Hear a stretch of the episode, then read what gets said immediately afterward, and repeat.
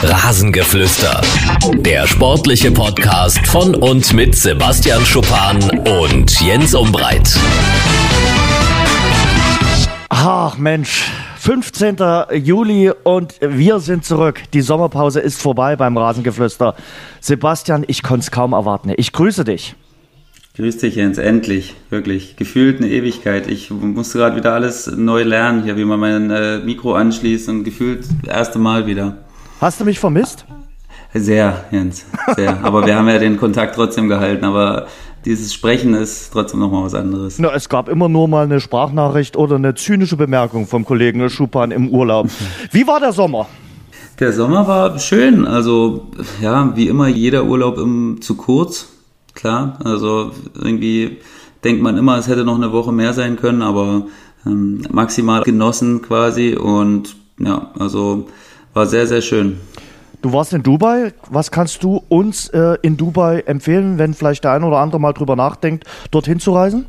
Also den Burj Khalifa natürlich. Ich weiß nicht, man denkt natürlich immer so ein bisschen klischeehaft, man ja, das, äh, das weiß nicht, ob man das sehen muss, aber es ist unfassbar, wirklich unfassbar, wie hoch dieses Gebäude ist. Man kann sich nicht vorstellen, wenn du davor stehst, da kriegst du direkt Nackenstarre, weil du so hoch gucken musst und das so imposant ist. Und ähm, diese Brunnenshow davor, also die stellt das äh, Bellagio in Las Vegas äh, absolut ganz klar sogar in den Schatten. Muss ich leider sagen, weil ich auch ein riesiger Las Vegas-Fan bin, aber dagegen ist das Kindergarten, was da dem Burj Khalifa abgeht. Und riesiges Ding und ja, die Palme kann man auch mal gesehen haben, ist, ist auch schön und natürlich dieses angeblich beste Hotel der Welt, das Burj Al Arab, ist auch immer äh, was, was man, was man sich gern angucken kann und hat allgemein sehr, sehr viel zu bieten. Abu Dhabi kann man gehen, in die Moschee, in die große, äh, die Rennstrecke kann man sich angucken, also ganz, ganz viele Sachen. Ja, wollte mir der Kollege Schuppan gleich den ersten Stich versetzen. Ich fand es trotzdem schön in äh, Las Vegas. Ich war zum Abschluss meiner Reise ein paar Tage noch äh, in Vegas, auch mal äh, das alte Vegas äh, besucht, hat mir wieder sehr, sehr äh, gut gefallen. Wobei meine Highlights waren, ganz ehrlich, Vancouver gleich zum Start, eine traumhafte Stadt. Als äh, Gott Vancouver geschaffen hat, hat er wirklich einen richtig guten Tag gehabt. Das alles dabei. Also Vancouver ist irgendwann mal ein Muss, wenn jemand dort in der Ecke ist guckt es euch an. Es ist wunderbar. Und äh, der Yellowstone National Park, äh, das war auch hervorragend. Für mich der schönste äh, Nationalpark, den ich bislang gesehen habe. Da ist alles drin. Tiere, Landschaft, äh, also wirklich faszinierend und äh, großartig, muss ich wirklich sagen.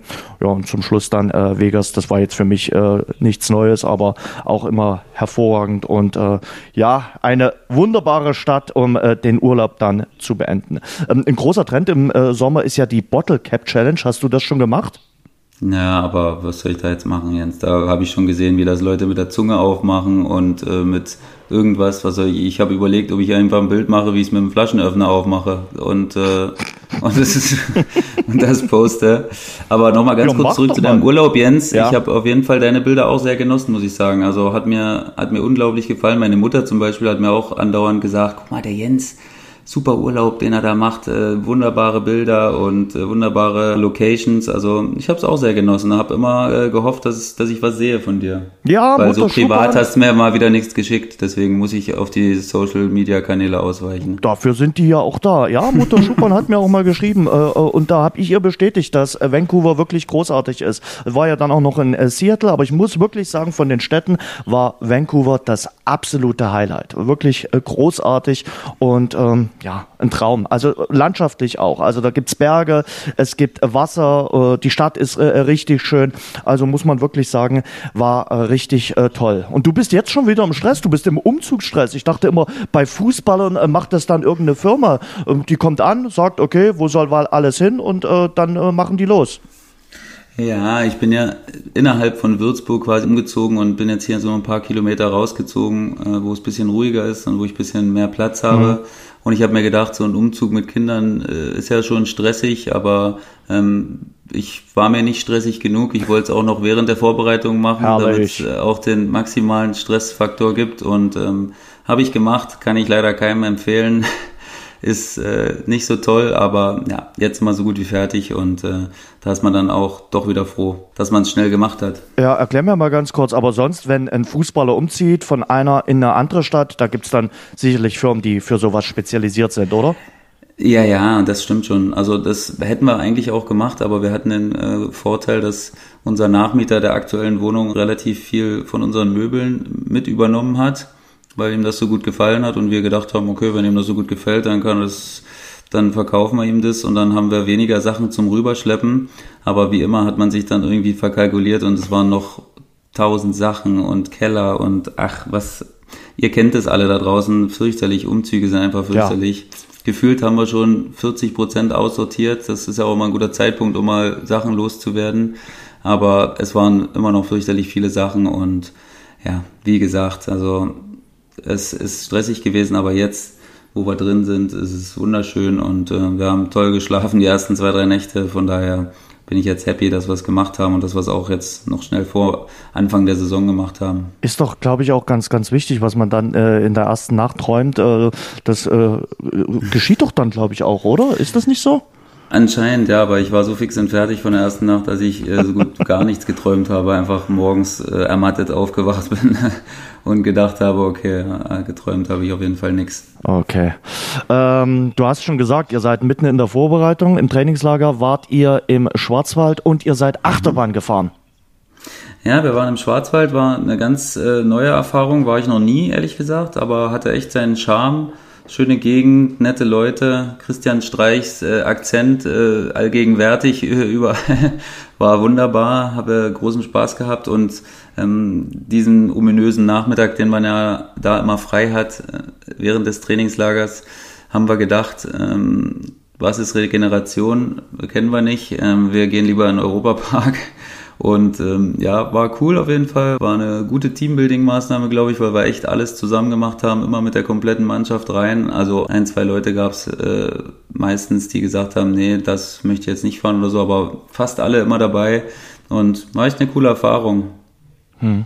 Euer Trainer war nicht mit dabei in der Achterbahn, oder? Den haben wir nicht mitgenommen. Nee, nee, die Trainer haben ihr eigenes Zeug gemacht. Wir waren nur im Kreise der Mannschaft unterwegs, auch die Physios und äh, Betreuer haben was anderes gemacht, die haben wir gefragt, aber die wollten nicht. Und ähm, von daher haben wir uns drei Kleinbusse genommen und sind losgedüst. Und ja, es war schon cool, aber sehr, sehr anstrengend auch. So eine Ferienzeit, da stehst du dann doch deutlich, deutlich, als du fährst. Hm. Was sagst du denn zu Jos Lukai, der jetzt äh, neulich gesagt hat, ähm, solche Teambuilding-Maßnahmen bringen gar nichts. Also äh, das ist alles scheinheilig. Also ich meine, man kennt ja so die Klassiker, man geht hier in den Klettergarten und fängt sich irgendwo auf und äh, ähm, erzeugt dann so ein wohliges Gefühl irgendwie und ja, das kann man sicherlich machen, das macht auch Spaß und so. Über das Ergebnis solcher Sachen lässt sich sicherlich streiten. Aber bei uns war es jetzt zumindest so, wir haben überlegt, was wir machen. Wir wollten nicht irgendwas vorschreiben und da haben dann auch alle gesagt, ey, das wäre cool, darauf haben wir richtig Bock. Und ich glaube, wenn jeder darauf Bock hat, dann äh, ist es schon mal eine gute Sache, wenn du da jetzt keinen irgendwie überreden musst, mitzu, mitzukommen. Und dann dieses Ganze, diese, so, diese, diesen Nervenkitzel so ein bisschen, da waren ja echt ein paar Sachen dabei, die, äh, die echt ein bisschen haarig waren. Also für mich jetzt als Familienvater, äh, mhm. die Jungkerle haben sich da nicht so die Gedanken gemacht, aber ich habe da schon drin gesessen und gedacht, mein Gott, ich muss doch hier keinem mehr was beweisen. Warum steige ich hier in so ein Ding ein? Aber dann war es natürlich trotzdem cool. Und von daher glaube ich schon, dass das so ein kleines Zusammengehörigkeitsgefühl gegeben hat. Wie gesagt, wir haben ja schon oft drüber geredet, ne? das ist auch so ein Prozess. Du machst nicht einmal was und dann bist du in der Mannschaft. Das musst du natürlich immer wieder stärken und immer wieder gern zusammen sein. Und ich glaube, wenn eine Mannschaft gern zusammen ist und gern Zeit verbringt, dann stärkt das das Gefühl von alleine und dann musst du auch gar nicht immer irgendwas erzwingen solche Adrenalin-geschwängerten Sachen machen doch dann irgendwie auch äh, Spaß. Adrenalin manchmal der letzte Joker des Lebens und äh, ich finde, das ist irgendwie manchmal auch richtig äh, großartig und dafür ist man, glaube ich, äh, nie zu alt, wobei mir geht's auch manchmal ähnlich. Also äh, da denkt man, schüttelt man dann den Kopf. Also äh, ich war vor vielen, vielen Jahren das erste Mal in Vegas und haben wir uns dort auf diesen Stratosphere Tower hochschießen lassen ganz ehrlich, das würde ich heute nicht mehr machen. Also da Bist bin ich. Verrückt, Jens. Ja, wir haben das und, und, der große Spaß war, mein Kumpel hat dann damals gesagt, komm, äh, das zweite Mal gibt's hier äh, günstiger zur Hälfte vom Preis, wir machen es gleich nochmal. Dann haben wir uns zum zweiten Mal dort hochschießen lassen. Also vollkommener Mumpitz und äh, Da gibt's ja auch noch was anderes. Ja, ne? es da gibt es ja auch noch dieses die, Ding, was sich so was die sich Achterbahn so neigt. ist eigentlich nur Spaß. Genau. Und, ja, also das ist eigentlich nur Spaß. Aber sich dort hochschießen zu lassen und Elvis äh, Presley singt Viva Las Vegas, das würde ich heute nicht mehr machen. Ganz ehrlich. Ja, ja also, das, also das, da war ich auch einige Male drauf auf dem Stratosphere Tower und habe mir auch gedacht, also für kein Geld der Welt würde ja. ich, würd ich das machen. Und man kann auch runter, man kann auch runterspringen an so einem ja, Seil. hast du, das, hast du das auch gesehen? Na, ich hab's gesehen, aber ganz ehrlich. Auch für kein Geld der Welt. Nein, nein, äh, würde ich äh, wirklich äh, nicht machen. Äh, aber in New York, New York bist du Achterbahn gefahren, äh, oder? Das, das habe ich, ich, gemacht, cool. aber dieses Mal nicht mehr. Also wie gesagt, nee, auch, auch, nicht mehr. Also ähm, habe ich aber früher, äh, wie, wie, gesagt, ich bin ja jetzt nicht das erste Mal in Vegas gewesen. Ähm, das habe ich schon ein, zwei Mal gemacht. Also das ist auch immer cool. Also die, die Achterbahn ist sehr lustig und wenn die ja. jungen Leute dann dort immer kreischen von, und man hört es von draußen, finde ich es immer cool. Also gerade abends ist es geil, diese Achterbahn zu fahren. Das macht großen Spaß und ist wirklich gut. Ich war jetzt auch ja nochmal unterwegs, ähm, ein paar Tage in Lengfeld im Ötztal mit Dynamo Dresden. Die waren dort im äh, Trainingslager. Ich kann wirklich nur sagen, Österreich ein Traum. Äh, kulinarisch, landschaftlich und überhaupt touristisch. Äh, klar, ich habe hauptsächlich beim Training und bei den Testspielen äh, zugeschaut, aber so drumherum Österreich kann einiges. Und äh, wenn ihr noch kein Ziel habt für den Sommer oder noch was für den Herbst sucht, fahrt nach Österreich. Tirol, Ötztal ist auf jeden Fall großartig zum Wandern. Einfach mal zum Ausspannen, zum äh, die Seele baumeln lassen.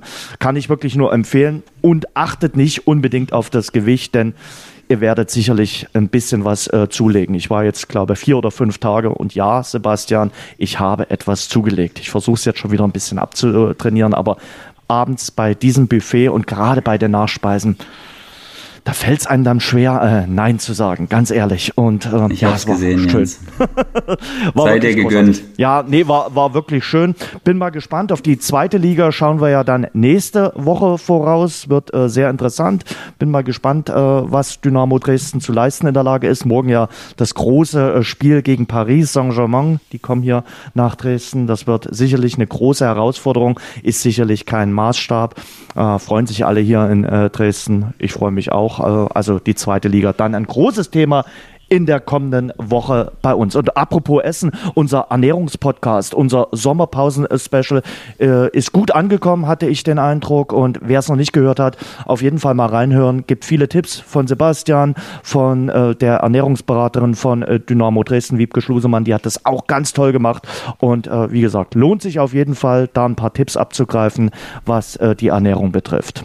Sebastian, jetzt würde ich sagen, jetzt starten wir in das Thema Drittliga-Vorschau. Wir haben das äh, letztes Jahr ja schon gemacht äh, und wir würden es äh, dieses Jahr auch so machen, dass wir jede Mannschaft so ein bisschen durchgehen, unsere ähm, Expertise geben, vor allem mhm. du, aber ich würde auch sicherlich ein paar Worte zu jeder Mannschaft sagen und am Schluss nennen wir dann unsere Aufstiegskandidaten und mal gucken, wie die Saison dann so läuft und mit welchen Prognosen wir recht behalten und mit welchen nicht. Da gibt es ja dann die ein oder andere Möglichkeit, während der Saison auch wieder ein bisschen äh, zu äh, lästern. Äh, die dritte Liga, 20 Teams, äh, am Wochenende geht's los. Ähm, ich kann mir vorstellen, man ist jetzt auch ganz zufrieden, dass die Vorbereitung sich dem Ende neigt, oder? Ja, dieses Jahr war es echt ein bisschen anders, weil es wirklich sehr kurz war. Also ah. wir hatten ja wirklich nur vier Wochen und zwei Tage jetzt Vorbereitung. Ja.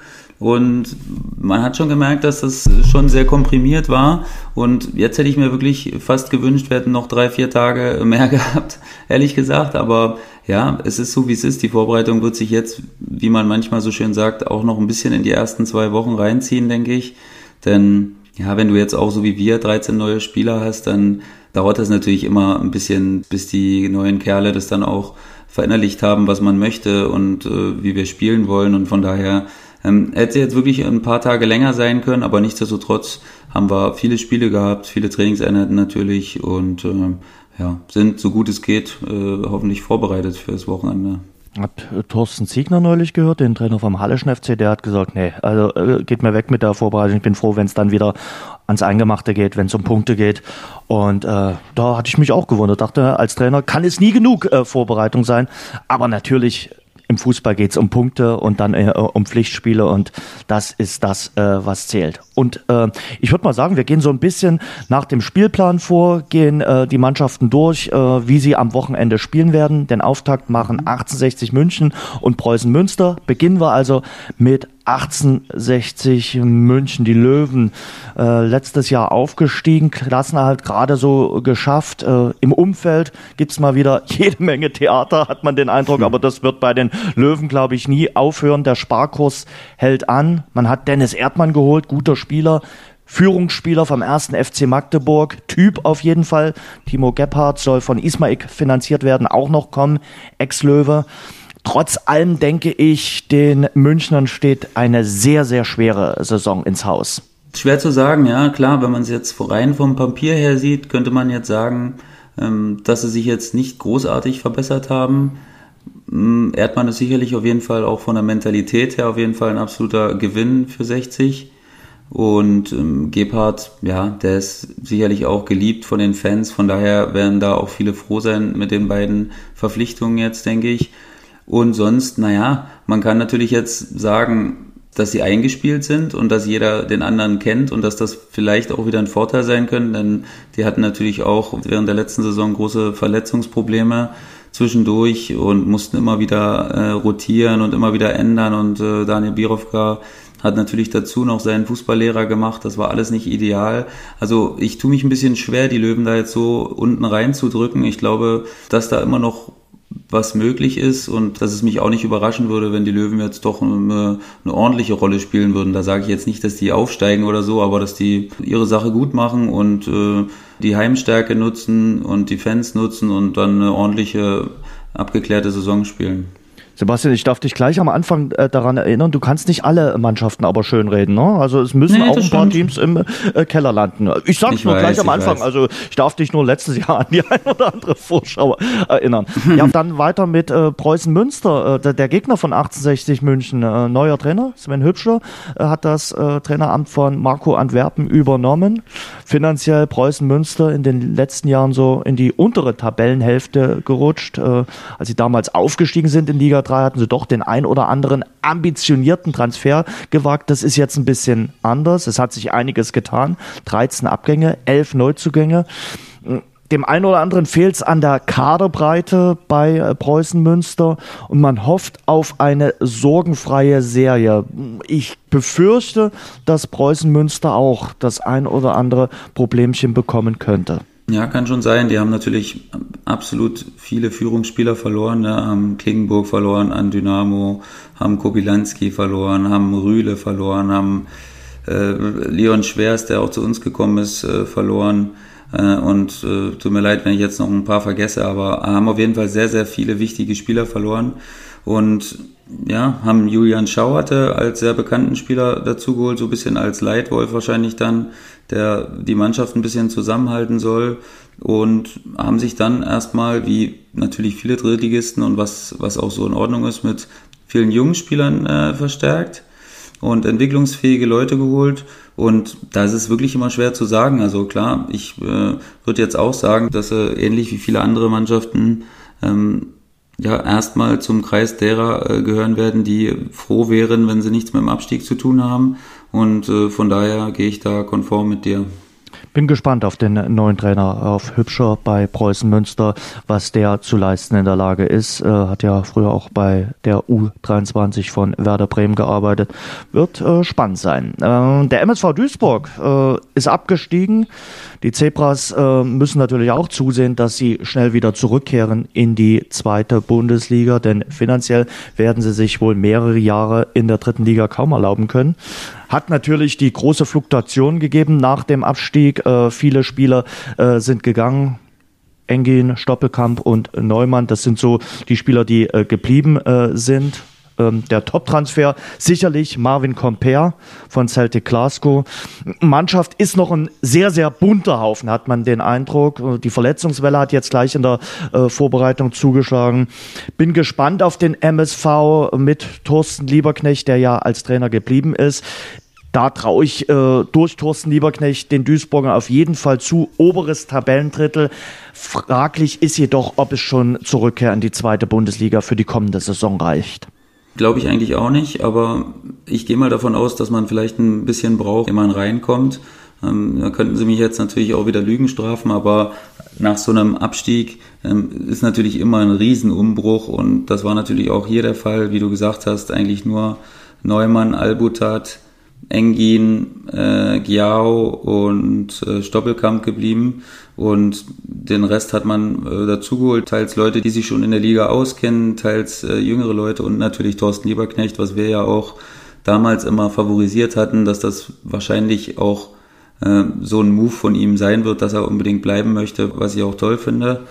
Und ähm, von daher bin ich gespannt, was er daraus zaubern kann. Ich denke, dass die noch nicht fertig sind auch, dass die auch noch ein bisschen darauf hoffen, dass vielleicht von den Zweitligisten nachher was abfällt jetzt, wenn die kurz vorm Start oder dann gestartet sind, dass da vielleicht noch der ein oder andere verfügbar sein wird. Also da erwarte ich noch ein, zwei oder mehrere Moves von denen und äh, da sind sie so ein bisschen eine Wundertüte für mich, was das angeht. Also da kann, glaube ich, äh, alles passieren und ja, das Umfeld, wissen wir mittlerweile auch, ne, ist jetzt auch nicht absolut das geduldigste. Die Zuschauer äh, hätten da sicherlich auch ein Problem, wenn es da jetzt nicht direkt äh, ordentlich losgeht.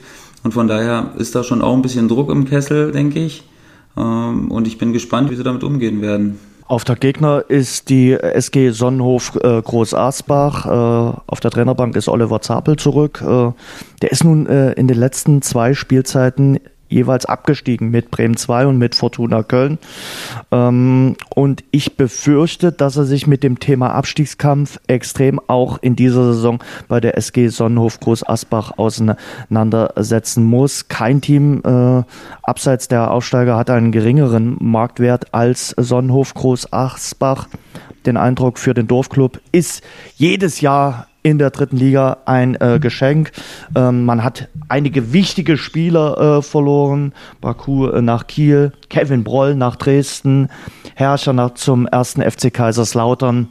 Wird aus meiner Sicht ganz, ganz, ganz, ganz schwer für die SG Sonnenhof Groß Asbach, die ja schon in der letzten Saison gerade so drin geblieben äh, sind. Für mich wird es dieses Jahr ja fast unmöglich drin zu bleiben.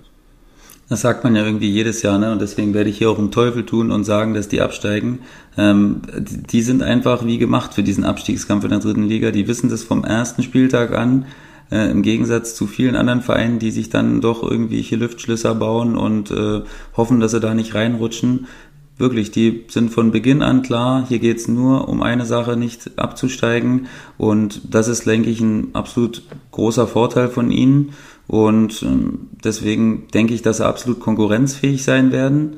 Da bin ich mir sicher. Das haben sie bis jetzt immer hinbekommen. Denn da herrscht dann auch eine besondere Atmosphäre, glaube ich. Ähm, da ist der Druck jetzt nicht so groß, da kann man sich äh, in Ruhe entwickeln, sage ich mal. Und das hat immer dazu geführt, dass immer wieder Leute äh, da Leistungen gebracht haben, wo man davor nicht unbedingt erwartet hat. Und deswegen, ja, Klar, erzähle ich jetzt hier kein Geheimnis, dass sie wahrscheinlich im Abstiegskampf stecken werden, aber dass sie da jetzt für mich zum absoluten ersten Abstiegskandidaten gehören, das, das kann ich überhaupt nicht sagen, weil es ist äh, unfassbar unangenehm, immer gegen die zu spielen. Die bekommen wenig Gegentore, die stehen immer sehr stabil und von daher ähm, ist das erstmal ein gutes Fundament, um es zu schaffen. Ja, den Top-Abstiegskandidaten, der mir sofort einfallen würde, den gibt's ja möglicherweise gar nee, nicht, weil die dritte Liga wirklich extrem äh, ausgeglichen ist. Ähm, Hansa Rostock zählt für mich definitiv nicht zu einem Abstiegskandidaten. An der Ostsee gibt's eine kleine Euphorie mit 4500 äh, Dauerkarten. Natürlich hat der Abgang von Oliver Hüsing dem Kapitän wehgetan. Sebio Soku in der Offensive schmerzt auch, dass der weg ist. Sie müssen äh, gerade vorne noch ein bisschen was tun. Die Hanseaten haben mit Jens Hertel ein einen sehr erfahrenen Trainer, der sich auch in der dritten Liga gut auskennt. Wenn sie äh, zu Hause endlich richtig heimstark sind und wenn sie einen guten Start erwischen, dann ist aus meiner Sicht einiges möglich für Hansa Rostock. Mhm. Ja, denke ich auch. Also klar, letztes Jahr haben sie den Fehler gemacht, glaube ich, und haben es zu offensiv formuliert, aufsteigen zu wollen. Das äh, hat in der dritten Liga noch nie gut getan.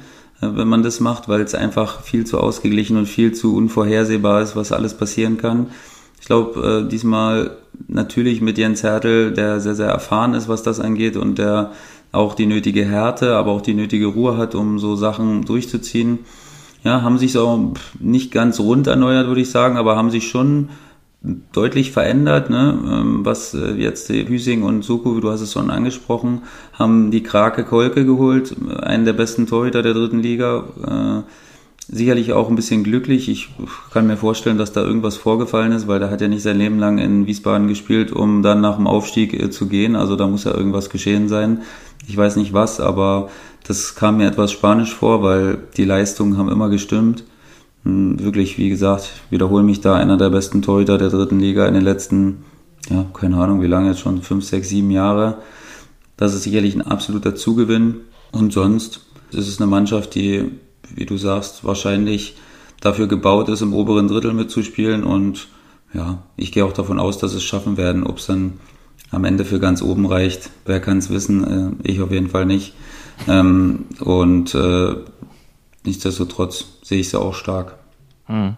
Dann kommen wir zum ersten Aufsteiger, denn der Auftaktgegner von Hansa Rostock ist äh, Viktoria Köln. Die Kölner wollen die Nummer zwei in der Domstadt endlich richtig werden. Nach dem Abstieg von Fortuna Köln sind sie das auf jeden Fall in der kommenden Spielzeit.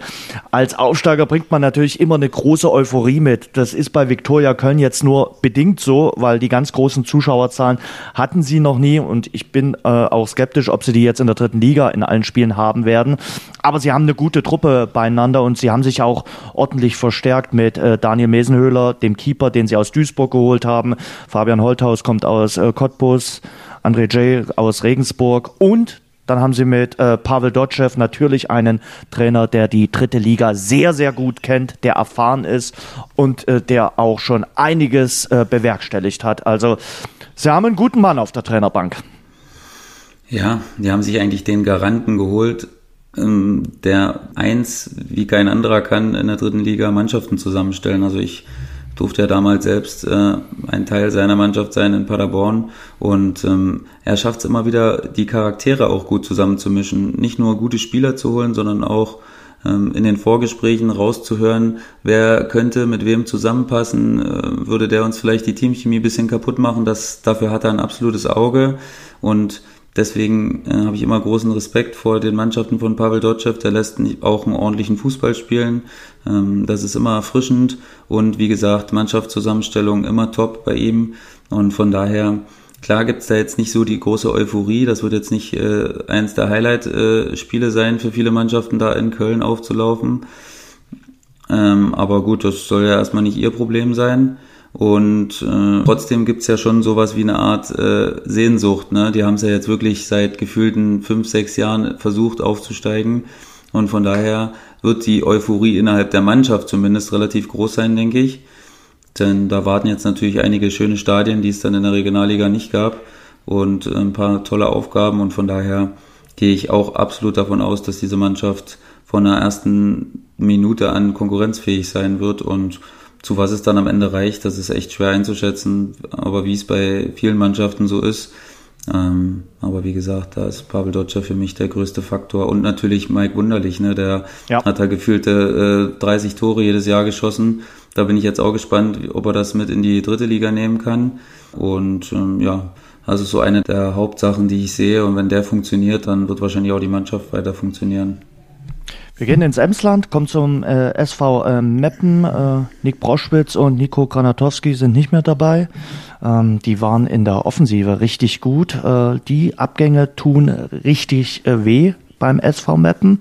Ansonsten blieb die ganz große Fluktuation äh, sicherlich aus. Man hat junge Spieler, die auf Einsatzzeiten äh, drängen. Ähm, sollte möglicherweise langen, um auch in dieser Saison den Klassenhalt zu schaffen, gerade auch mit der Heimstärke, die äh, der SV Meppen hat.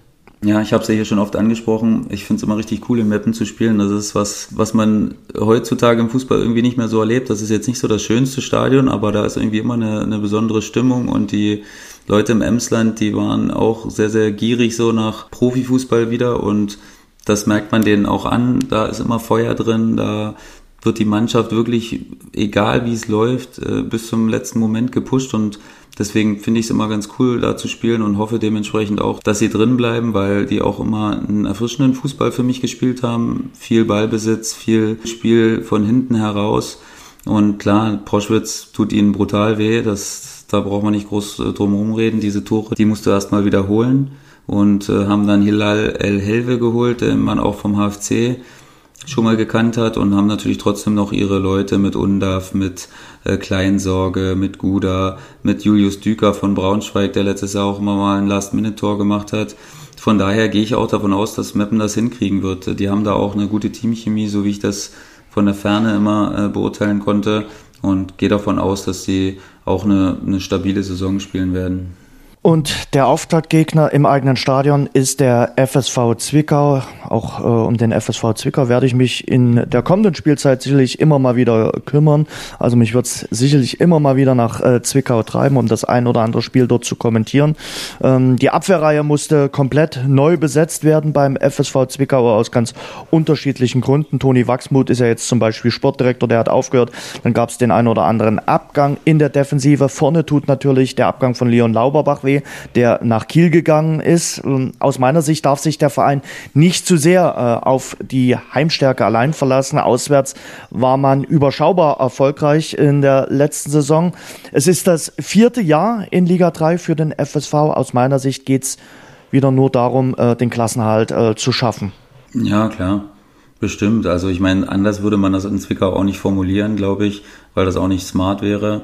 Das war immer der Weg, der jetzt funktioniert hat und von daher bin ich aber ähm, echt ein bisschen überrascht gewesen, äh, so von den Transfers. Finde ich, finde ich eigentlich wirklich gut, was sie bis jetzt verpflichtet haben. Ich hatte auch am Mittwoch den äh, großen Media Day mit äh, Telekom Sport. Ich weiß nicht, ob du es, oder mit Magenta Sport äh, mhm. jetzt.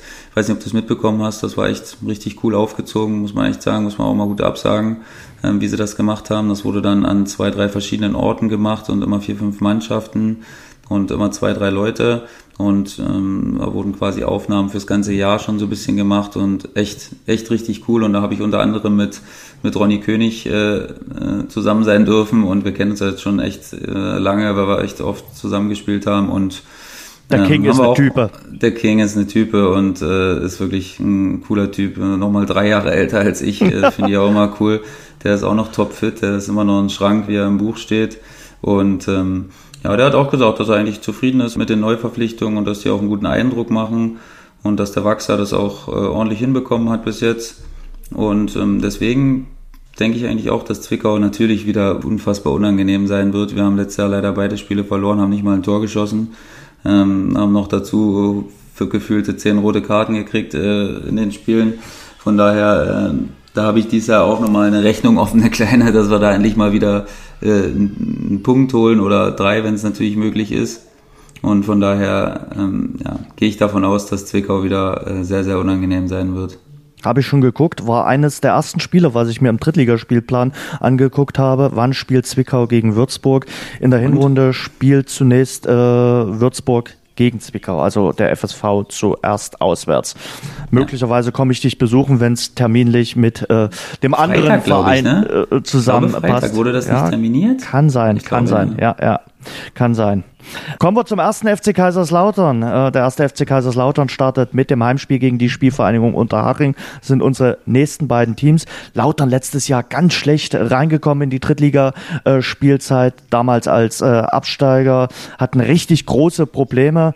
Jetzt hat man sich möglicherweise ein bisschen akklimatisiert, kommt besser zurecht mit Liga 3. Man hat einen übergroßen äh, Kader, ich glaube so 33, 34 Spieler.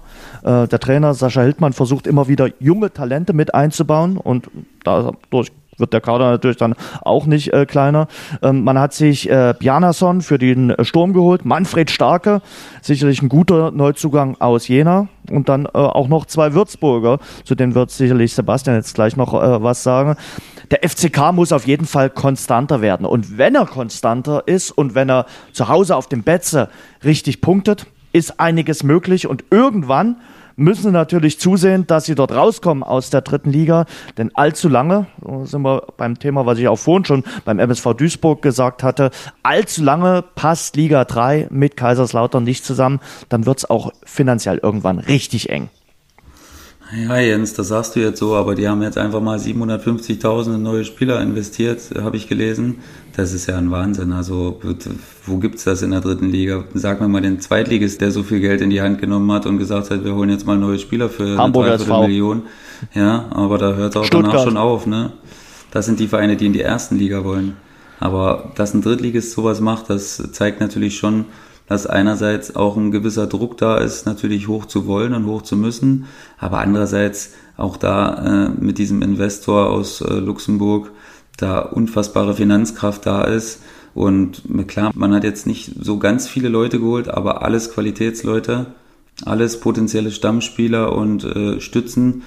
Und dazu noch zwei von uns natürlich, was äh, uns sehr, sehr schmerzt, aber ähm, was jetzt nun mal so ist und wir nicht ändern können, weil wie gesagt, da spielen, äh, die spielen in ganz anderen Sphären äh, finanziell und von daher gehe ich stark davon aus, dass sie einen riesen Push machen werden und dass sie, dass sie zu den äh, vier, fünf Kandidaten gehören werden, die absolut um den Aufstieg spielen werden. Alles andere äh, kann man wahrscheinlich auch nicht nach außen hin verkaufen nach diesem Transfersommer jetzt.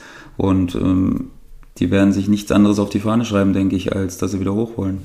Skalatides und Bachmann sind aus äh, Würzburg gekommen. Du hast den Investor angesprochen. Ich bin trotzdem auch der Meinung, ja, irgendwie äh, wird der natürlich auch Druck machen. Ich kann mir nicht vorstellen, dass der sich sagt, naja, wir gehen das als Langfristprojekt an mit äh, zehn Jahren. Also ich denke mal, möglicherweise gibt er ihn zwei, drei Jahre, aber dann muss irgendwann geliefert werden. Also das meinte ich damit, dass sich ja. Kaiserslautern sicherlich nicht auf lange Strecke noch die dritte Liga wird leisten können trotz nee, Investor. auf jeden Fall nicht. Nee, ich denke, das ist, dass er vielleicht sogar gesagt hat, dieses Jahr und aller spätestens nächstes ja. Jahr.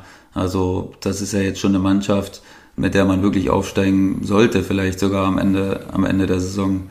Ne, da gibt's natürlich noch zwei, drei andere Mannschaften, die da ein Wörtchen mitzureden haben, aber so von der individuellen Qualität ist das schon eine gute Mannschaft, muss man sagen. Du kannst dir einen Investor holen oder du gehst an die Börse, so wie es die Spielvereinigung Unterhaching gemacht hat. Mit dem Verkauf von Aktien soll der Weg in die zweite Bundesliga forciert werden. Noch nicht äh, für die kommende Saison, aber dann in zwei, drei Jahren soll es äh, passieren, dass die Randmünchner wieder in der zweithöchsten deutschen Klasse spielen. Äh, man braucht noch etwas im Sturm, das ist ganz klar. Man braucht auch noch etwas äh, auf der Torhüterposition. Ich habe ja letzten Mittwoch die Hachinger gesehen im Testspiel gegen Dynamo Dresden. Das sah ganz ordentlich aus. Vor allem natürlich, weil sie äh, Sascha Bigalke weiter in ihren Reihen haben. Äh, der Torjäger äh, Stefan Hein ist noch verletzt, aber der wird ihnen sicherlich auch helfen, wenn sie konstant sind und so spielen wie in der letzten Hinrunde, dann ist einiges möglich. So viele Ausrutscher wie in der vergangenen Rückrunde sollten sie sich allerdings nicht leisten. Aber ich denke schon, sie können ihr Saisonziel, den einstelligen Tabellenplatz mit dem Team und auch mit dem äh, Trainer erreichen. Ja, glaube ich auch. Also wer hier regelmäßig zuhört, weiß, dass ich ein Fan bin von der Spielweise von Unterhaching. Und ähm, nun sind sie jetzt irgendwie in der Rückrunde durch verschiedenste äh, Sachen davon irgendwie ein bisschen weggekommen. Äh, teils wahrscheinlich auch dieser Druck, aufsteigen zu wollen, vielleicht nach der famosen Hinrunde und teils auch ein bisschen Verletzungsmisere und dann in diesem Strudel, in den sie reingeraten sind.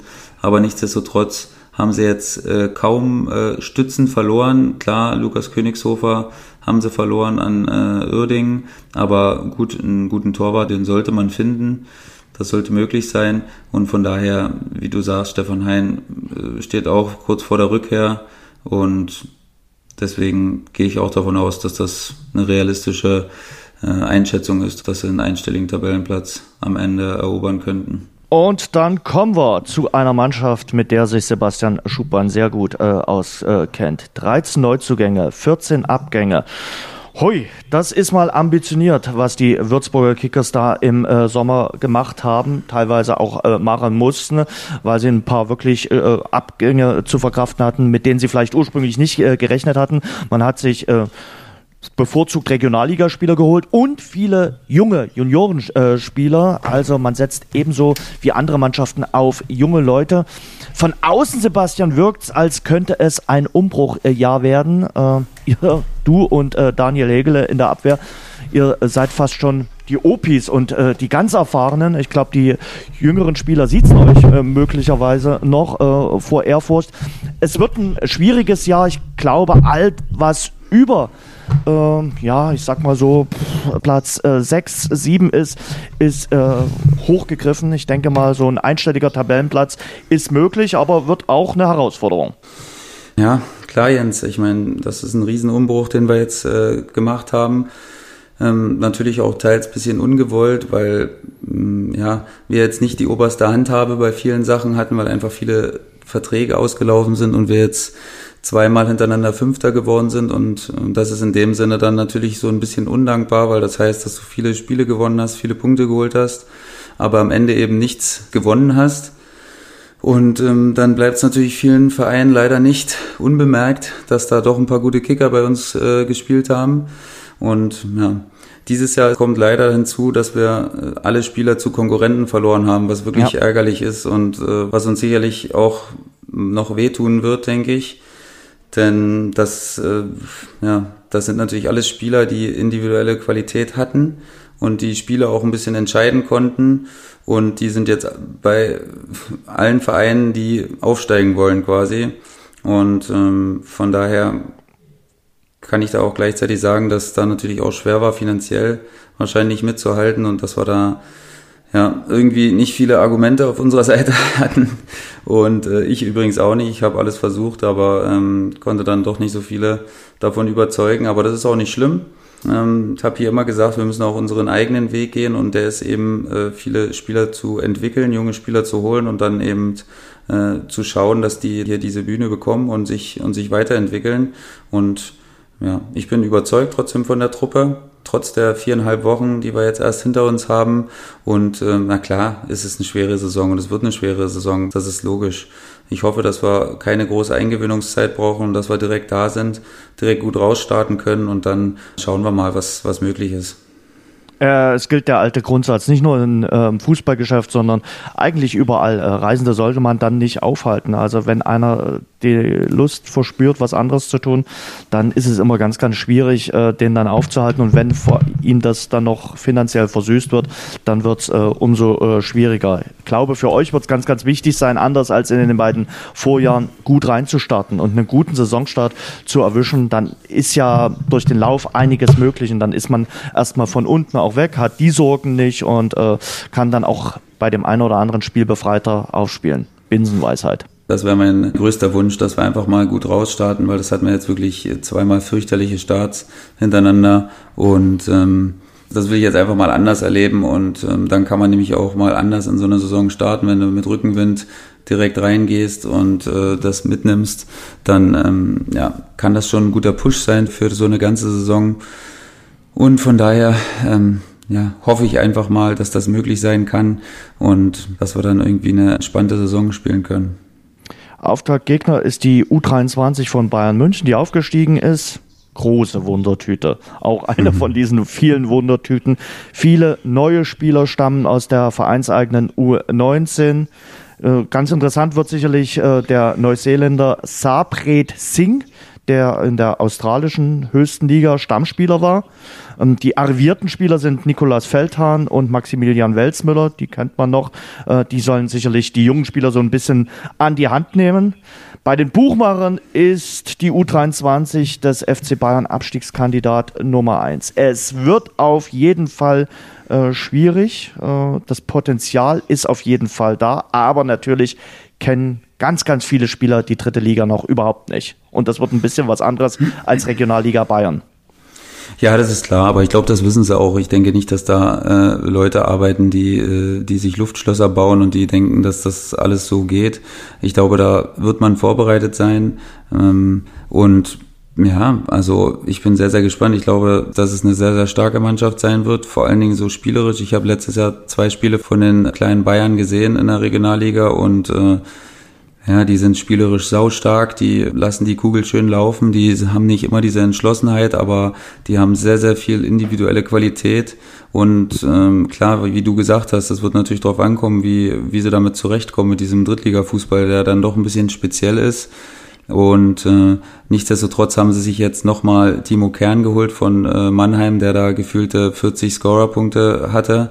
Ähm, der ist sicherlich nochmal auch vom Alter her 29 ein erfahrener Spieler, der der dann wissen soll, äh, wo es lang geht, mit Welsmüller zusammen und, äh, und Feldhahn, wie du gesagt hast, und natürlich äh, nicht zu vergessen äh, Fried vorne, der mhm. auch äh, weiß, wo das Tor steht, auch in der dritten Liga, der bei Osnabrück schon ordentlich genetzt. Also ist für mich ehrlich gesagt ein undankbarer Gegner zum Auftakt, weil man eben nicht weiß, wer ist dabei. Das ist Vorbereitung bei den Profis. Da weißt du eben nicht, wer wird mit hochgezogen, wer darf da jetzt spielen und so.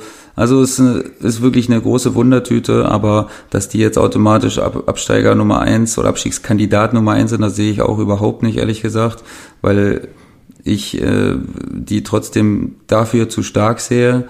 Ähm, wie wir vorhin schon gesagt haben, es gibt überhaupt keine Mannschaft, die für mich jetzt hier klarer Abstiegskandidat ist, denn ähm, dafür sind die Aufsteiger dieses Jahr auch zu stark einfach alle. Und äh, ich gehe davon aus, dass sie uns äh, alles abverlangen werden und uns auch in den Wahnsinn treiben werden am Wochenende, denke ich, mit ihrem Gespiele und ihrer spielerischen Qualität. Hm. Also, das wird äh, eure erste Herausforderung, die U23 von Bayern München am Samstagnachmittag und am Samstag frühen Abend, 17.45 gibt's dann das erste Topspiel am ersten Spieltag. Da stehen sich der erste FC Magdeburg und Eintracht Braunschweig gegenüber.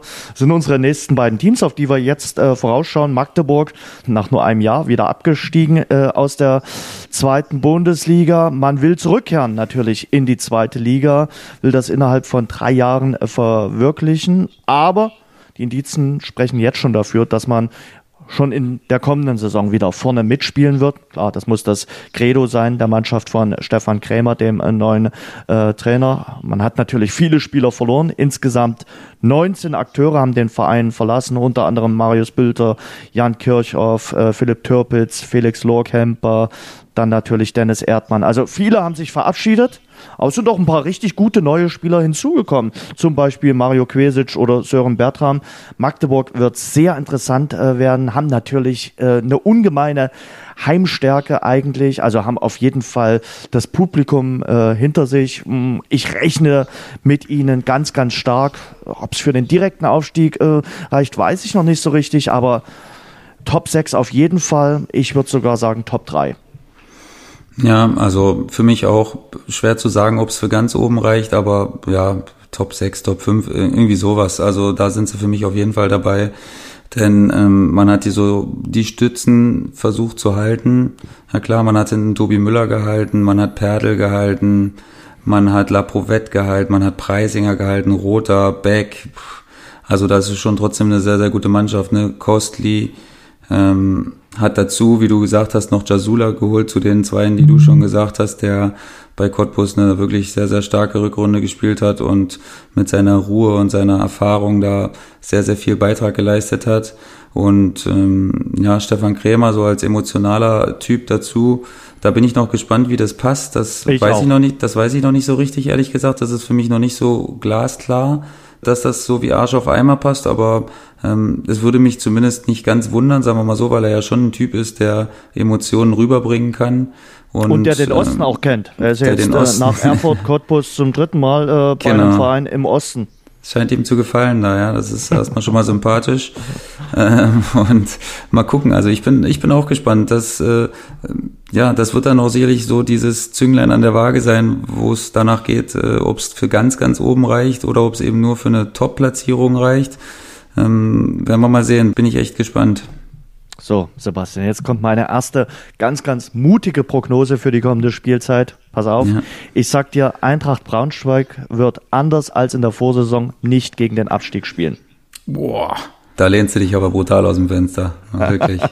Mutig, also, Jens, wirklich. Ja, weiß ich, weiß ich. Äh, nach der starken Rückrunde ist auf jeden Fall eine Euphorie da bei äh, Eintracht Braunschweig. 12.000 äh, Dauerkarten hat man äh, verkauft bei den Niedersachsen. Ich glaube auch, äh, da werden wir sicherlich auch bei der Zweitliga-Vorschau da nochmal drüber reden, sie können den Abgang ihres Chefcoaches möglicherweise verkraften. Ähm, Christian äh, Flütmann, sein Assistent, ist jetzt aufgerückt und sie haben sich gut verstärkt. Wir haben äh, den einen oder anderen Namen heute auch schon gehört. Korbilanski ist gekommen, Broschwitz ist gekommen, Ademi ist gekommen. Ich rechne ganz stark mit Eintracht Braunschweig in der kommenden Spielzeit. Ja, ja auf jeden Fall. Also das ist eine sausau starke Mannschaft. Ich habe letztens, äh, bin ja mit Orhan natürlich äh, auf Instagram befreundet und äh, ja, habe da so ein Foto gesehen von so, einem, von so einer Mannschaftsaktivität, was sie haben und meine Güte, da sah schon Qualität auf dem Boot, wo die da waren, drauf. Also da habe ich schon gesagt, äh, habe ich ihm schon geschrieben, also gegen euch wird nicht einfach, sage sag ich dir jetzt schon mal. Hat er, da hat er nur geantwortet, ja, kann sein. Und äh, ja, also wie du gesagt hast, ähm, die Trainerfrage war dann natürlich irgendwie doch ein bisschen komisch, ne, dass wenn du das schaffst, dass das dann irgendwie trotzdem nicht gepasst hat und dass der Verein dann äh, ihn ziehen lassen hat, obwohl das ja so gut funktioniert hat, war irgendwie ein bisschen komisch, aber irgendwie auch ein Indiz dafür, dass dass da trotz allem Erfolg, den man dann in der Rückrunde hatte, irgendwie vielleicht doch nicht alles so rosig war.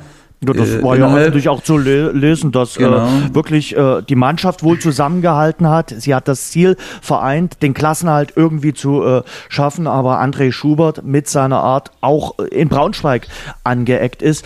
Für mich, wie gesagt, wir werden sicherlich nächste Woche auch nochmal drüber sprechen, wenn wir dann auf die zweite Liga äh, vorausschauen. Für mich war es ein bisschen fraglich. Er sagt vier oder fünf Tage vorher noch, er bleibt auf jeden Fall in Braunschweig. Er stellt ja auch die Mannschaft zusammen und dann auf einmal ist er weg. Aber wahrscheinlich ist das der moderne Fußball.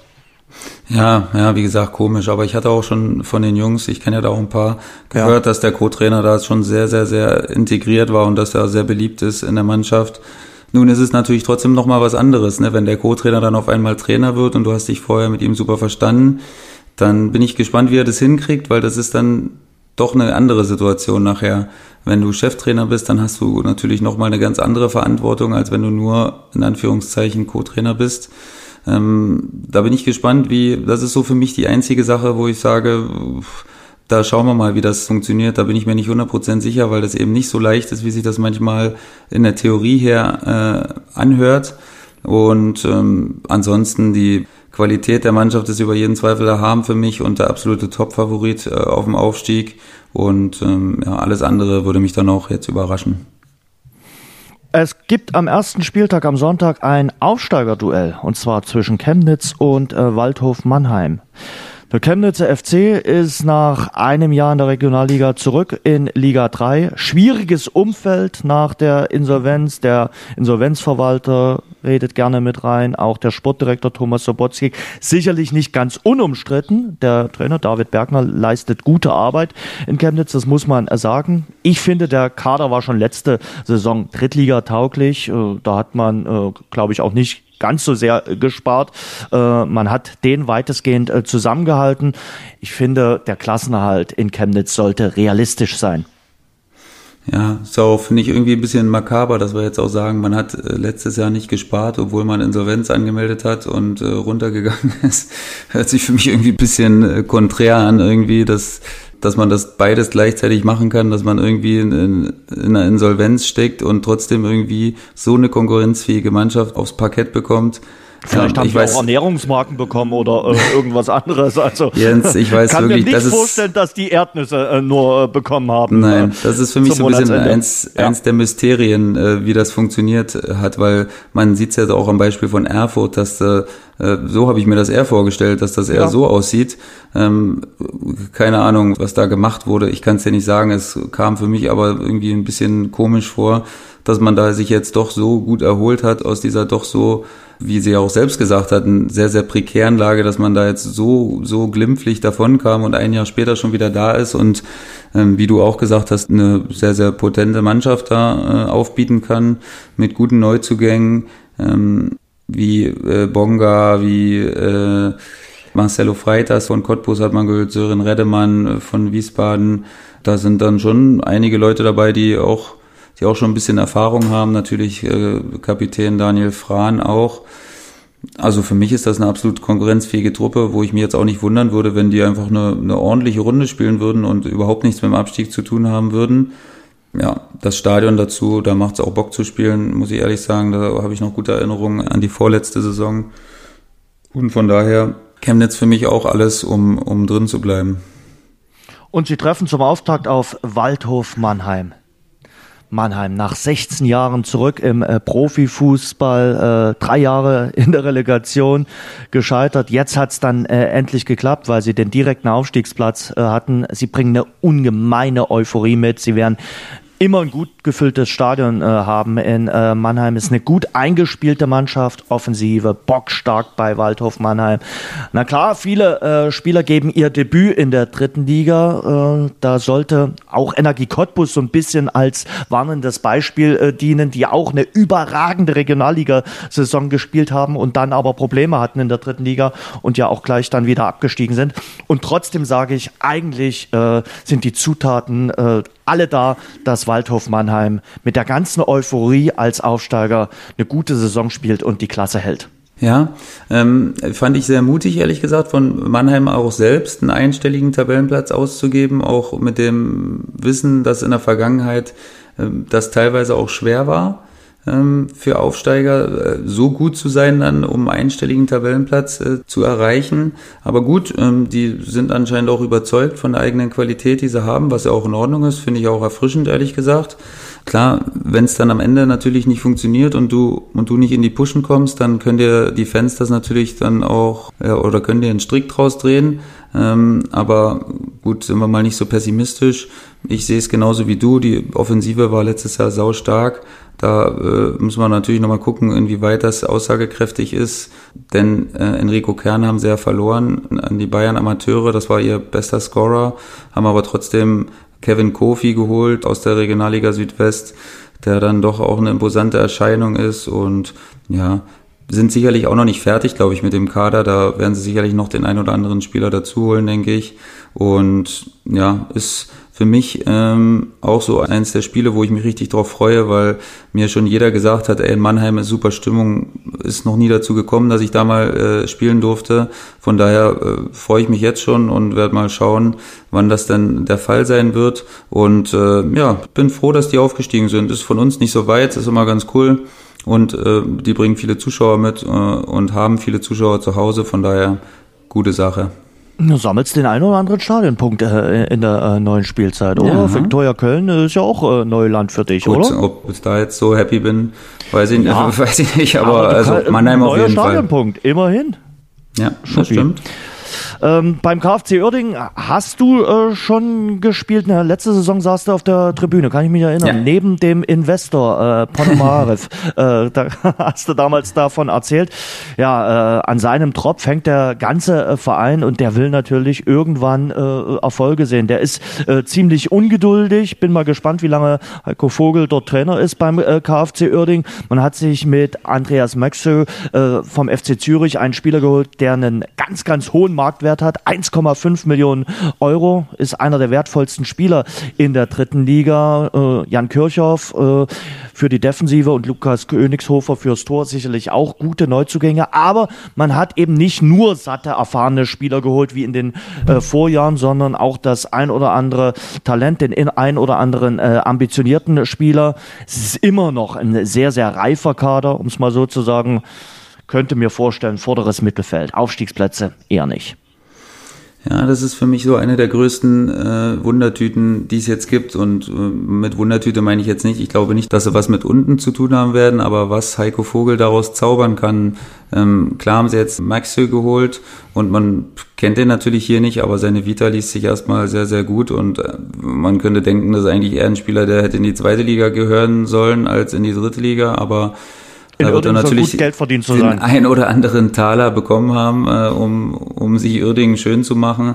Und äh, von daher, ja, finde ich auch, dass sie dieses Jahr besser verpflichtet haben und ihr Geld besser eingesetzt haben und haben natürlich immer noch, haben Beister verloren an Ingolstadt, ähm, haben aber natürlich immer noch einen Grimaldi, der ja überhaupt noch nicht richtig fit war im, in der Rückrunde vom letzten Jahr. Also von dem werden sie sicherlich noch sehr, sehr profitieren, wenn der jetzt topfit ist haben äh, Christian Kinzombie geholt und äh, wie du sagst, Jan Kirchhoff als Stabilisator, wenn er denn fit ist. Und ähm, ja, den Kollegen äh, Maxö hat mal angesprochen und Königshofer auch, auch ein toller Transfer. Von daher gehe ich davon aus, dass mit denen zu rechnen sein wird. Klar, Top 3, boah, da würde ich mir jetzt auch nicht äh, drauf einlassen, aber ich denke schon, dass sie ein, ein Wörtchen mitsprechen äh, wollen und ich glaube auch werden was äh, die oberen fünf, sechs Plätze angeht.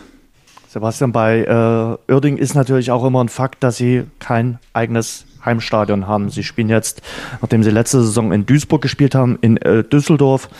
Ich glaube, bis auf das Pokalspiel gegen Borussia Dortmund wird da kaum ein Spiel ausverkauft sein. Du spielst da dann also in einer 50.000 Mann Arena und äh, ja, die ist vielleicht zu einem Fünftel maximal gefüllt.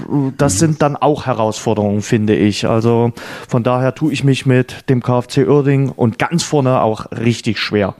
Also ja, klar. Das kann ein Argument sein, auf jeden Fall, was, was dafür spricht. Aber da haben sie sich ja jetzt mittlerweile äh, wahrscheinlich dran gewöhnt.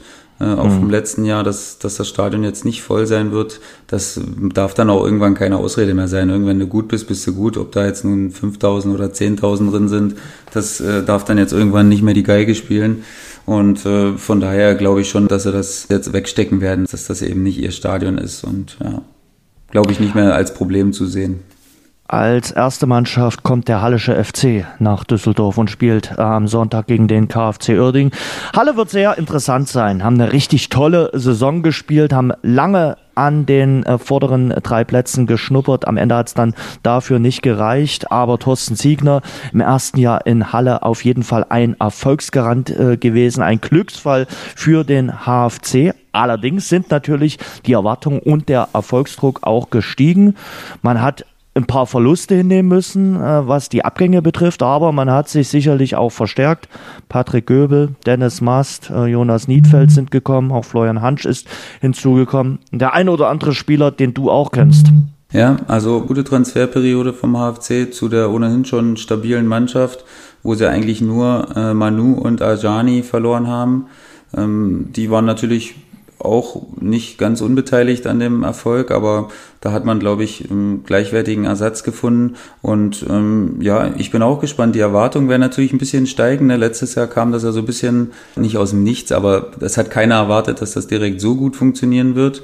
Und ähm, dieses Jahr sind die Erwartungen jetzt von vornherein natürlich schon ein bisschen größer und die haben es auch formuliert, glaube ich, dass sie, dass sie schon äh, gern wieder mit oben mitspielen würden. Und da bin ich jetzt mal gespannt, wie das vom, vom Start her weg sein wird und wie sie das hinbekommen werden. Aber ich gehe davon aus, dass sie, dass sie das auch schaffen werden, dass sie die Qualität haben, da oben mit reinzuschlagen. Und ähm, ja, ob sie jetzt so stark sind wie die anderen Mannschaften, wie Braunschweig, wie Ingolstadt, wie, wie Magdeburg, weiß ich nicht genau, aber ich glaube schon, dass sie die Mannschaften treiben können zu, zu Höchstleistungen und bin mal echt gespannt, was am Ende dabei rauskommen wird dass der äh, Sportskamerad Dennis Master nochmal ein paar Grüße in Richtung Würzburg abgelassen hat, hat ja auch nicht so richtig geschmeckt, oder? Nee, hat mir nicht so gefallen, aber ähm, äh, ich habe es jetzt auch schon wieder ehrlich gesagt abgehakt, weil Gut. man kann nicht für jeden äh, sprechen und man kann auch nicht jeden lenken äh, in die Richtung, die man, wo man es selbst gerne sehen würde und äh, von daher ist es muss jeder mit sich selbst Sache. ausmachen. Genau. Und dann gibt es das erste Montagabendspiel, das gibt es in Thüringen, Karl Zeiss Jena gegen den FC Ingolstadt. Jena mit einem bislang einmaligen Schlusssport den nicht mehr für möglich gehaltenen Klassenhalt doch noch geschafft. Der Trainer Kwasniok vom Sündenbock zum Helden aufgestiegen. Wichtig war für die natürlich, dass sie mit Julian Günther Schmidt äh, den Spieler halten konnten und ihn fest von ähm, FC Augsburg verpflichten konnten. Die Abgänge von Manfred Starke und Maximilian Wolfram, die tun weh. Ähm, man sollte sich nicht auf Wunder verlassen an den Kernbergen. Ich glaube, unteres Mittelfeld ist schon ambitioniert. Ich kann mir schon vorstellen, dass es wieder um den Klassenerhalt hauptsächlich gehen wird für Karl Jena. Ja, glaube ich auch. Die gehören auch zu den 10, 10 12 Mannschaften, die die dann irgendwie darum spielen werden, nicht, nichts mit unten zu tun haben zu wollen. Und ähm, klar haben eine junge, entwicklungsfähige Truppe. Quasniok ist natürlich ein, ein Trainer, der auch aus dem Nachwuchsbereich kommt. Von daher hat er sicherlich da auch ein Fable für. Und ähm, ja, der Erfolg am Ende der Saison hat dann doch wieder für ihn gesprochen. Und jetzt hat er noch mal ein bisschen mehr Zeit gehabt, hat eine ganze Sommervorbereitung gehabt, um die Truppe so einzustellen, wie er das dann auch äh, haben möchte. Und ähm, ja, klar, wird wie für viele andere Mannschaften eine schwere Saison und kommt sicherlich auch ein bisschen auf die, auf die Dynamik an, äh, wie äh, die, die die Saison da nimmt. Und äh, ja, bin äh, sehe sie, sehe sie da genauso in diesem, in diesem großen Strudel mit drin von Mannschaften. Und der Auftaktgegner von Jena, wie gesagt, der FC Ingolstadt. Deren Abstieg war ein kolossaler Betriebsunfall. Ähm, viele Spieler sind natürlich gegangen, aber der eine oder andere ist auch geblieben. Zum Beispiel Stefan Kutschke, Robin Krause, Björn Paulsen, Benedikt Gimber. Also die sind noch da beim FC Ingolstadt. Man hat sich mit Maximilian Beister äh, verstärkt. Kein ganz schlechter Neuzugang für den FC Ingolstadt. Man hat auch noch ein bisschen Luft, was zu holen, denn man hat erst 22 Spieler unter Vertrag. Ich finde, äh, der Erfolgsgarant sitzt möglicherweise auf der Bank mit Jeff Salbene, der in Bielefeld hervorragende Arbeit geleistet hat. Ähm, sie sind für mich auf jeden Fall ein Aufstiegskandidat, wo ich immer so ein bisschen Zähneknirschen habe. Bei ihm gibt es natürlich im Umfeld keine so richtige äh, Euphorie äh, durch Ingolstadt. Also ich glaube, äh, da wird es schwer sein, in der dritten Liga das Stadion so richtig äh, voll zu bekommen. Bin neugierig auf den FC Ingolstadt. Ähm, für mich sind sie vorne mit dabei. Ja, auf jeden Fall. Für mich einer der Top-Favoriten auf dem Aufstieg. Ähm, weil, wie gesagt, das Gesamtpaket für mich stimmt. Die haben äh, wichtige Leute gehalten. Klar kannst du nicht alle halten, ist ja logisch. Da sind auch die Gehaltsforderungen dann selbst für Ingolstadt dann zu hoch für einige Spieler gewesen. Und ähm, nichtsdestotrotz Top-Mannschaft für mich mit, mit einem guten Trainer. Haben auch übrigens zwei Leute von uns wieder äh, äh dabei, äh, mit Peter Kurzweg und äh, Kanija Elba. Ähm, zwei wichtige Leute auch von uns im letzten Jahr. Und ja, für mich Top 3, Top 3 Favorit. Das waren alle 20 Teams, äh, sind wir so ein bisschen durchgegangen und ich würde sagen, auf die Aufstiegskandidaten, auf unsere Aufstiegskandidaten legen wir uns jetzt mal fest. Ähm, ich sage direkte Aufsteiger Ingolstadt und Braunschweig, Relegation 1. FC Magdeburg. Boah, warum sind wir uns denn jetzt da so einig? Also bei den ersten zweien auf jeden Fall. Da sage ich auch Braunschweig und Ingolstadt. Und beim dritten, da nehme ich jetzt mal eine Überraschungsmannschaft und sage. Sonnenhof Groß Asbach. Nein. Nein, nein, nein. Dann sage ich. Ich sage einfach mal, auch wenn das sehr, sehr unpopulär ist, Uerding. Okay, nur gut. Also einfach mal, um was anderes zu machen als du, Jens. Äh, Magdeburg hätte man sicherlich auch nehmen können, man hätte auch Lauter nehmen können, aber ich sage jetzt einfach mal Uerding so als als Überraschungskandidat. Weil der Relegationsplatz ist genauso unmöglich vorherzusehen wie, der, wie, wie, die, wie die Abstiegsplätze und von daher habe ich da jetzt einfach mal was Verrücktes gesagt. Ich hoffe, ihr hattet äh, Spaß und Freude und ihr könnt uns äh, an den Kandidaten dann auch immer äh, messen die ganze Saison über. Wir werden uns da auch immer ein bisschen gegenseitig gickeln. Darauf könnt ihr euch verlassen. Ähm, Sebastian, zwei Themen will ich noch ansprechen äh, gestern Nachmittag ein unfassbares Spiel, ein episches Spiel, ein unvergessliches Spiel, dieses Tennisfinale von Wimbledon. Ich weiß gar nicht, ob du es gucken konntest aufgrund deines Umzugsstress. Ich habe äh, im Sender geschaut, ich bin gar nicht mehr weggekommen äh, vom Fernseher. Es war, hat mich wirklich komplett in den Bann gezogen. Ein Spiel, was ich auch nicht vergessen werde, dieses Wimbledon-Finale zwischen Novak Djokovic und Roger Federer ich gebe es ja gern zu, ich hätte mir wirklich einen anderen äh, Sieger gewünscht. Ich habe so gehofft, dass der Roger einen von seinen beiden Matchbällen verwandelt, hat er nicht geschafft. Aber man muss natürlich auch sagen, Respekt und Hut ab. Äh, der, der Djokovic hat Nerven aus Stahl, wieder das Ding dann wirklich noch zu seinen Gunsten gedreht hat im fünften Satz, auch diesen Tiebreak gewonnen hat. Hut ab, Respekt und für mich, wie gesagt, ein episches Spiel. Ja, also mein Schrank, den ich da zusammengebaut habe, hat auch unverhältnismäßig lang gedauert aufgrund dieses, dieses Spiels. Ähm, ich Schatz, was machst du denn noch? Ich baue immer noch den Schrank zusammen. ja, ich habe das mit einem Mannschaftskollegen hier mit, mit dem Hege zusammen aufgebaut und äh, der Laptop äh, stand daneben und es war wirklich unfassbar. Wie, man hat ja auch so diese Energie gespürt, ne? wenn es die Leute haben auch gejubelt, wenn Djokovic ja. einen schönen Punkt gemacht hat, aber bei Federer war es eben nochmal was anderes. Ne? Da hat man so Wie im diese, Fußballstadion, oder? Genau, diese Sehnsucht gespürt, dass ja. dem doch alle ihm das nochmal so gegönnt hätten. Und ähm, er hat ja unfassbares Tennis gespielt. Also für mich, für mich immer noch ich kann es immer noch nicht glauben, wie das, wie das geht, dass man so lange auf diesem Top-Niveau spielen kann, auch in diesem Alter. Ich habe auch nicht wirklich klar, nachher am ersten Aufschlag habe ich so, hat man so ein bisschen vielleicht die Müdigkeit erkannt am Ende, dass der nicht mehr so oft gekommen ist. Aber fünf Stunden. Ja, aber sonst habe ich doch nicht einmal gesehen, dass der irgendwie kraftmäßig nachlässt oder so.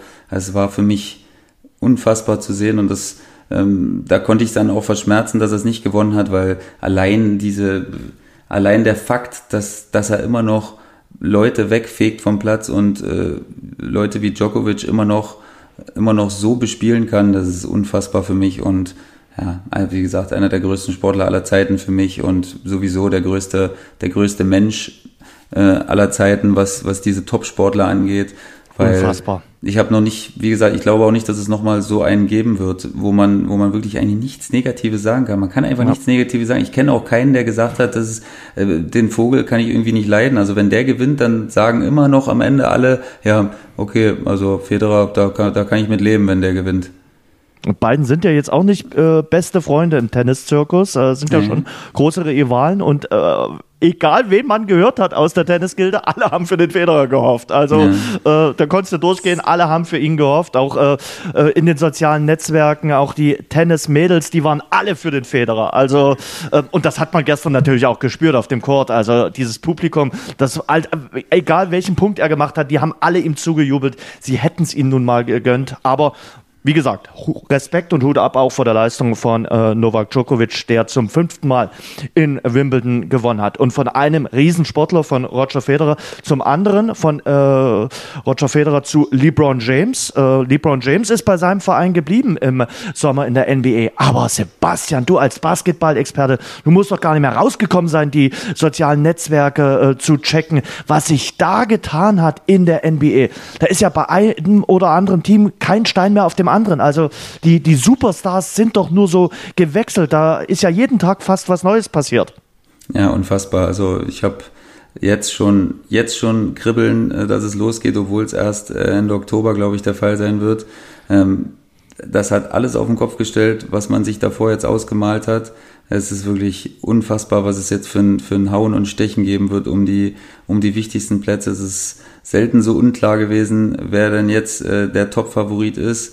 Und äh, ja, ich bin wirklich, also ich bin so was gespannt wie ein Flitzebogen, äh, wie man so schön sagt, was da jetzt passieren kann. LeBron James hat sich natürlich jetzt eine, eine schlagkräftige Mannschaft zusammengestellt, die durchaus das Potenzial hat, äh, mal wieder oben mitzuspielen, aber da gibt's natürlich noch gefühlte fünf, sechs andere Teams, die es auch können werden.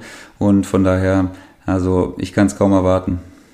Wer hat sich am besten äh, verstärkt oder welche Mannschaft hat äh, aus deiner Sicht so den besten Move gemacht? Naja, die Clippers natürlich, ne? Das hat mhm. natürlich keiner gehofft. Da gab es ja natürlich ähm, hm. viele, viele Informationen, dass Kawhi Leonard äh, sich ja nur noch zwischen Lakers und Raptors entscheiden wird. Und äh, dann hat er den äh, großen, äh, großen Handschuh mit dem Mittelfinger rausgeholt und hat, hat gesagt, ja, Teufel werde ich tun. Ich gehe äh, ganz woanders hin. Und ähm, ja, deswegen war das für mich so der Move, äh, den man am wenigsten erwartet hat und der dann auch so die Stärke der Mannschaft äh, zeigt, die er jetzt hat mit Paul George zusammen. Ähm, guter Trainer, also die Clippers haben für mich da den, den, den größten Sprung gemacht. Und natürlich äh, auf der anderen Seite große Enttäuschung in äh, Toronto. Der Dank ist ihm natürlich äh, bewusst. Äh, er hat äh, die Raptors zum ersten Titel in der NBA äh, geführt. Sie werden ihnen auf Lebenszeiten dafür dankbar sein. Aber ich bin unfreiwillig, danke dafür nochmal, Air Canada, äh, eine Nacht in äh, Toronto gestrandet beim Rückflug und habe da so ein bisschen die Stimmung mit aufgesogen. Also die ganze Stadt war natürlich noch voll von NBA-Plakaten und diesem ganzen Bohai. Und da hat man auch überall an äh, Wänden gelesen, dass äh, doch äh, Leonard äh, am liebsten bleiben sollte in äh, Toronto. Das hat er dann nicht gemacht. Und ich äh, sag mal, ja, bei Toronto wird's wohl ein One-Hit-Wonder äh, sein. Ähm, also ich kann mir nicht vorstellen, dass die in der nächsten Saison da um einen Titel mitspielen werden. Oder? Nee, nee, nee da ist nicht viel hinzuzufügen, Jens. Das wird wahrscheinlich nichts werden. Gut, äh, dann nähern wir uns dem Ende. Hast du mitbekommen, äh, die Gebrüder Hummels sind jetzt auch unter die Podcaster gegangen. Der Podcast heißt Alleine ist schwer. Habe ich, hab ich äh, gehört und ich habe in der Tat gestern mal auf der Rückfahrt äh, von meiner alten Wohnung zur neuen mal 15 Minuten reingehört und ähm, fand ich relativ entspannt, muss ich sagen. Also ja. habe ich erstmal gern zugehört und äh, werde sicherlich auch nochmal den Rest nachhören. Und äh, ja, ist doch schön. Also da freue ich mich, wenn wenn äh, aktive, aktive Sportler und natürlich auch noch so ein interessantes äh, äh, Bruderpaar oder Geschwisterpaar, das äh, sich dazu entscheidet. Finde ich cool, ehrlich gesagt. Die Welt kann nicht genug Podcasts haben. Finde ich auch und das zeigt wieder, Podcasts sind in und äh, wir sind mittlerweile auch schon ein Jahr am Start und wir machen weiter, definitiv. Äh, heute unsere erste Folge nach der Sommerpause. Kleine Bitte an euch, äh, wir freuen uns zum Beispiel über Sterne bei iTunes oder über eine kleine Bewertung. Das hilft uns äh, weiter, abonniert uns und empfehlt uns äh, weiter, wenn wir euch gefallen, an eure Freunde und Bekannte. Das kann uns auf jeden Fall nur gut tun. Das war die erste Folge nach der Sommerpause. Unsere große Drittliga-Vorschau. Sebastian, nächste Woche gibt's schon die nächste Vorschau. Dann schauen wir voraus auf Liga 2. Auch da bin ich sehr gespannt, welche Expertisen du parat hast und welche Mannschaften du ganz vorne und ganz hinten einordnest. Für heute war's das vom Rasengeflüster. Sebastian, eine schöne, erfolgreiche Woche und einen guten Saisonstart dann am Samstagnachmittag. Vielen Dank, Jens. Das war unser Rasengeflüster. Nächsten Montag gibt's eine neue Folge von den Jungs. Abonniert und bewertet uns zum Beispiel bei iTunes oder bei Google Podcasts für Android.